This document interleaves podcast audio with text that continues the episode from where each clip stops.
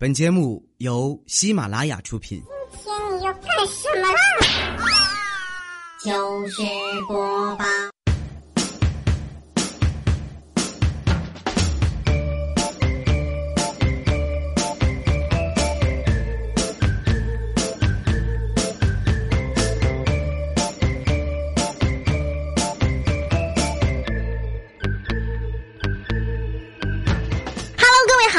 迎收听本期的糗事播报。当当当当，我就是出门不用化妆的素颜女神经小竹。最近我身边的小伙伴都中了《延禧攻略》的毒，连微信群的名字都改成了“富察皇后不能死，二请速速立盒饭”。作为群里唯一一个没有看过的我，现在选择不多了，要么看，要么退群。据说这部剧真的是看到根本停不下来。我大概去了解了一下，一般的宫斗剧呢都是满满玛丽苏的味道。女主从第一集善良到最后一集，即使有奸人诬陷她，她也犹豫的选择原谅。我相信她不是恶意拿针扎我的，饭菜里也不是她恶意下的毒，一定是不小心掉进去的。孩子没了，一定不是她给的补品有问题。在我枕头下面放小娃娃，也一定是放错了房间的。总之一句话，皇上看在臣妾的面子上。饶他不死吧。然后，这种主角光环不灵不灵的女人，还深得身边的男人的无限喜欢。我知道荣华富贵是入不了你的眼的，我会跟你相守到老。就算你嫁给了皇上，我也知道你是被迫的，心里是有我的，会为我保护好自己的身体。就算皇上翻了你的牌子，我也知道你人是他的，但是心是我的。就算你说你的心已经是他的了，但一定在最深处给我留有一块我这个初恋的位置。只你在我心中是最美。而皇上呢，也是处处维护她，觉得她善良、独特、勤奋以及美丽的不可方物。皇上在赏花，作为丫鬟的你在湖那头跌了一跤，他都总能注意到。哎呀，哦天哪！快看河对岸的是谁？简直是倾国倾城，连跌倒都跌得那么 international。叫过来，朕要封她做皇后。不好意思，这些剧情我们实在看不下去。而这部《延禧攻略》呢，完全就不一样啦。女主璎珞是一个有仇必报的腹黑加实力型女生。女主一开始就不是白莲花的设定，进宫的目的就不简单。姐姐枉死宫中，女主发誓要查明真相，没有被迫，没有不得已，就是要进宫，谁也别拦着。遇见同时进宫的宫女被欺负，女主面无表情，淡定旁观，下一秒就以牙还牙，一桶水教你做人。身在宫廷，天真烂漫无邪，是活不过三集就要盒饭的。表面和和气气，内心腹黑的多了去了。当然，你不要以为只有后宫才腹黑，你看看你的腹黑不黑？前段时间，日本针对一千三百五十七名二十多岁到六十多岁的男女为对象。针对腹黑这个话题展开了调查，结果显示有百分之三十一点五的人表示，哦，自己就是一个腹黑的人。其中女性占比百分之三十二点五，男性占比百分之三十点四，几乎性别差异是不太明显。哇哦，可是真的低估了各位男性朋友们哦。而他们到底都在哪些方面腹黑呢？根据调查，气味控喜欢渣的异性，有过一下之恋的经历，这类和恋爱有关的属性名列前茅。气味控和一下之恋这件事情，我是可以理解啦。喜欢渣的异性，你们是怎么想的？就喜欢那种被甩掉再复合，再被甩掉再复合的那种吗？嗯，也许会有人喜欢吧。接下来的排名还是跟恋爱有关，在打情骂俏或者是吸引对方的目光方面等等，都需要动用千方百计。那么这个呢，在电视剧里就很多了。一个姑娘走着走着，迎面过来一个心仪的男生，对话是这样的：嗨，哎，嗨，是你啊？这么巧？不好意思，我刚刚都没有看到你耶。我们来看一下不同程度的腹黑，他们心里都是怎么想的呢？首先，第一集腹黑，假装没有看到他，等对方先 say hi。开玩笑，我是女生哎，我要保持矜持。呃，那我走慢一点好了。他到底看没看到我呢？我要不要再走那边一点呢？哎呀妈呀，进了进了进了进了进了！嗨，嗨，是你啊？这么巧？不好意思，我刚刚都没有看到你耶。像这种情况呢，就洒洒水啦，根本就算不上什么腹黑啦。那么来看一下高级腹黑是什么样的：假装不经意，想方设法整理。哦，看到他了，还有二十米，迅速掏出手机，假装在看信息，其实打开了自拍摄像头。发型 OK 吗？OK。唇膏补完了吗？OK。今天的眉形怎么样？OK。假睫毛有没有掉？眼线有没有晕开？很好呀。粉底有点花了，都怪天太热。十五米，手迅速在包里打开粉饼，只拿出海绵握在手中，让旁人以为那是纸巾在擦汗，其实默默的补了个妆。很好，淡定的收起手机。十米，假装在散步，欣赏路边的小树苗，伸个懒腰闻闻自己腋下有没有异味，手放下的时候顺手把裙子给拉整齐，然后双手交叉在胸前，俏皮的耸肩，深呼吸一口新鲜空气，其实手上正在整理内衣。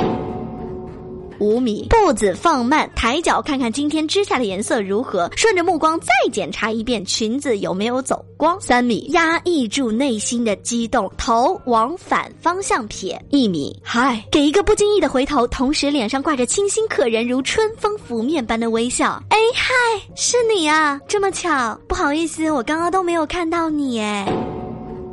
嗯。有这么多戏吗？哎，重点来了，腹黑这么多，戏这么多，男生们啥也看不出来，好吧？那么本期的话题也就应运而生了。这期的话题是个真心话啊，各位一定要好好回答。你曾经有过什么样腹黑的想法？作为真的想要跟大家交心的小竹，我自己先来说几个啊。我刚到一家新公司的时候，曾经想过像电视剧里面一样，一群新人急急忙忙，然后老板化身打扫卫生的老大爷来考验我们。结果只有善良的我承受住了考验。再或者看到一个比我好看的妹子，我就想她一定整过。再或者就是卸了妆一定特别丑之类的。完了，把家底都掏出来了。所以各位，你们一定要对我 real 一点哦。好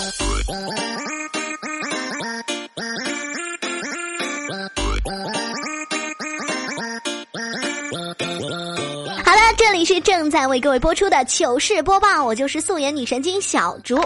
奇葩校规我们看的不少，都说没有做不到，只有学校想不到。简单来回忆几个网友们提供过的：一天上厕所不能超过三次，每次去上厕所需要登记。高中男生和女生的距离不能少于一米。我们的校服是衬衫，夏天因为有汗很容易湿，于是呢，学校规定不能够穿除了黑色以外的其他颜色的内衣。夏天不能穿凉鞋，冬天不能穿靴子，夏天不能穿露脚背的鞋，夏天不能挽裤脚，冬天不能穿外套，上衣不拉拉链，就算是衣冠不整。我们老师规定不能是自然卷。也不能是营养不良的黄色，不能编麻花辫，不能盘丸子头，指甲不能够超过指尖。唉，真的心超累的，都不能让我专注认真的学习了呢。而最近呢，又有学校在出幺蛾子了。河南商丘某高中食堂把凳子给撤了，学生们打完饭随便找个位置站着吃。学校办公室的老师说，高中生学习时间紧张，这个措施主要是可以节约学生的就餐时间呀。哎呀，有的学生坐下来吃饭就像开茶话会呀，也不午休，牌子也不收，吃完饭还得聊个下午茶的。学习那么辛苦，午饭的时间还不能让我们好好享受一下吗？我们有要求大厨是米其林的吗？没有。我们有要求食堂的桌椅都是简欧风格的吗？没有。我们有要求西红柿只能炒鸡蛋吗？没有啊。虽然要充分利用时间去学习，但是身体健康也很重要，好不啦。校方觉得自己被批的很无辜，那么接下来的这位妹子似乎觉得自己更无辜。有一个笑话是这么说的：一名女子正在开车，接到老公打来的电话。此处请注意，开车的时候不要打电话。但是这是个笑话，就不要在意细节了，好不好？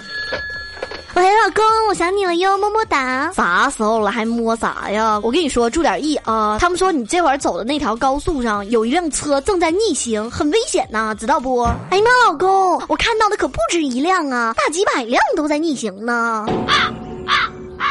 嗯。不是很好笑，是不是？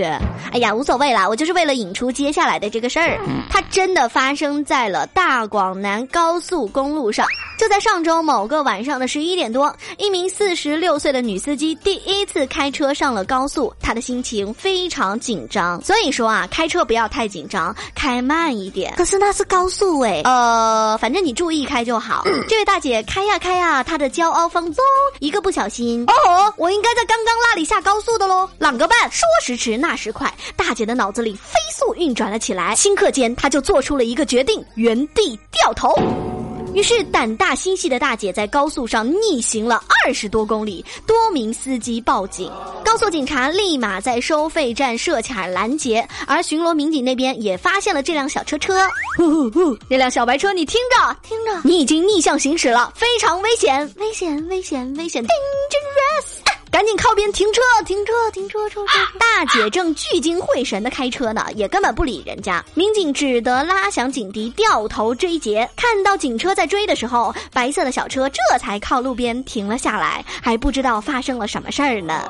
高速公路上逆行，一次性扣十二分，罚款两百，并且可以处吊销驾驶证十二个月。大姐这次的高速经历，那可谓是刻骨铭心呐。很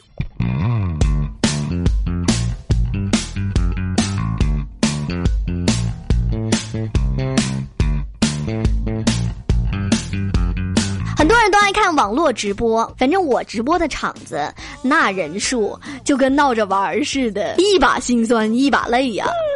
没关系，他说直播间这点人算什么？擦干泪不要怕，至少我们还有梦。他说风雨中这点痛算什么？擦干泪不要问为什么。好啦，接下来要说的这个事儿呢，是来自一个无锡的小伙子，他姓李，周末只在家里窝，平时就爱看直播，美女主播暖心窝，大方打赏一摞摞。他看到了一个人气特别高的女主播，然后就点进去了。当时我觉得这个女主播市场认可度还是蛮高的，于是我就成为了她的小粉丝。哇，这个小粉丝可以说是非常理智了，还懂得了解市场，一看就不是无脑粉，是吧？我也是这么觉得的。呵呵，出于对女主播的喜爱，半年下来，光是看直播时候的打赏，小李就已经给出了近十万块。相比于那些上新闻的疯狂小粉丝来，说这确实不算什么大数字，but 神奇的事情还在后头。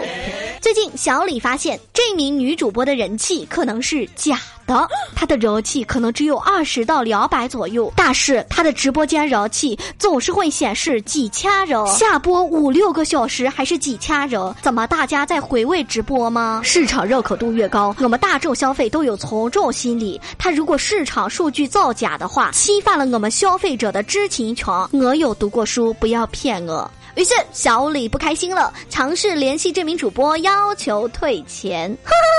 不好意思，亲，这是零资源消费的哦，我在直播间里都谢过你了，哎，谢谢啦，么么哒。哎喂喂喂，反正最终结果呢，就是我不退。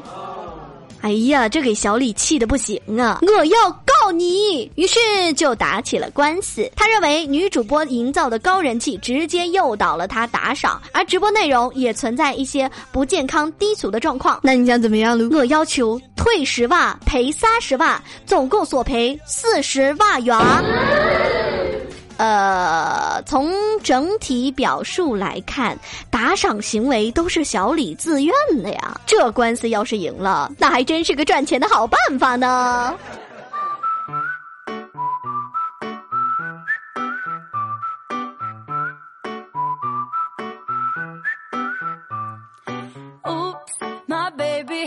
Woke up in my bed.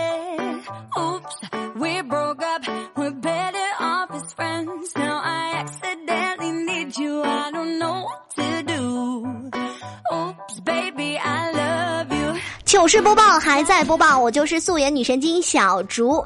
上期节目恰逢七月半，我们的话题也是非常的应时应景。看恐怖片时候的你，看了一下大家的留言，我发现好多朋友都可以把恐怖片看成喜剧片。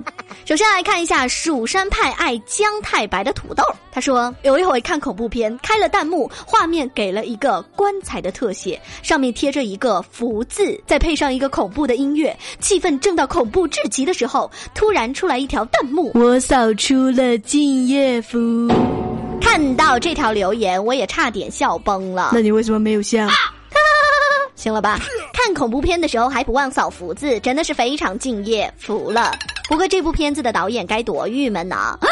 我拍的片子是有多失败呀！看到恐怖之处，观众内心毫无波澜，甚至还想掏出手机扫个符。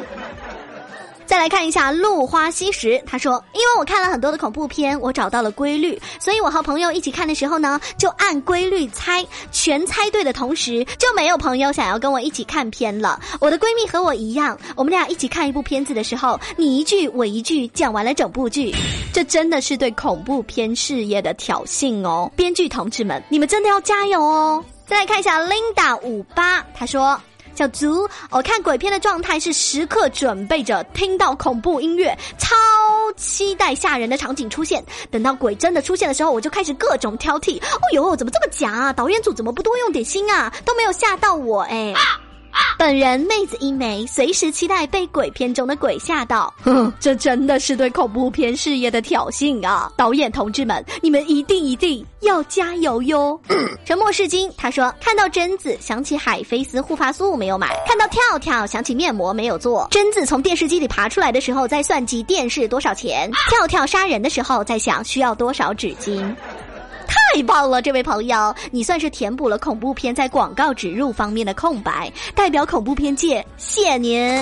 接下来这位哇奶牛他说了，看恐怖片的时候，我通常在想，这个地方这样处理可能可以更恐怖一些。是的，就是这样，cool。这位朋友你也非常棒棒哦，电影界就需要你这种交着看电影的钱，操着拍电影的心的观众，加油。救石竹说：“记得以前看《电锯惊魂》，每次电锯出场的时候，都觉得自己好紧张又好着急，因为每当那个时候，心里总有一个声音在呐喊：‘ 快锯啊，快点锯啊，你倒是锯啊！’啊啊啊！’ 好可怕。当然啦，不是所有我的小粉丝都是这种不正常的路子，还是有很多很多的朋友是有着对恐怖片起码的尊重的，他们是有在害怕的。”时光 FM 他说。看恐怖片的我，就是毫无表情的点开，毫无表情的看完，表面毫无波澜，内心慌的一批。你真是一个倔强的胆小鬼呢。喜欢看你紧紧皱眉，叫我胆小鬼。我的心情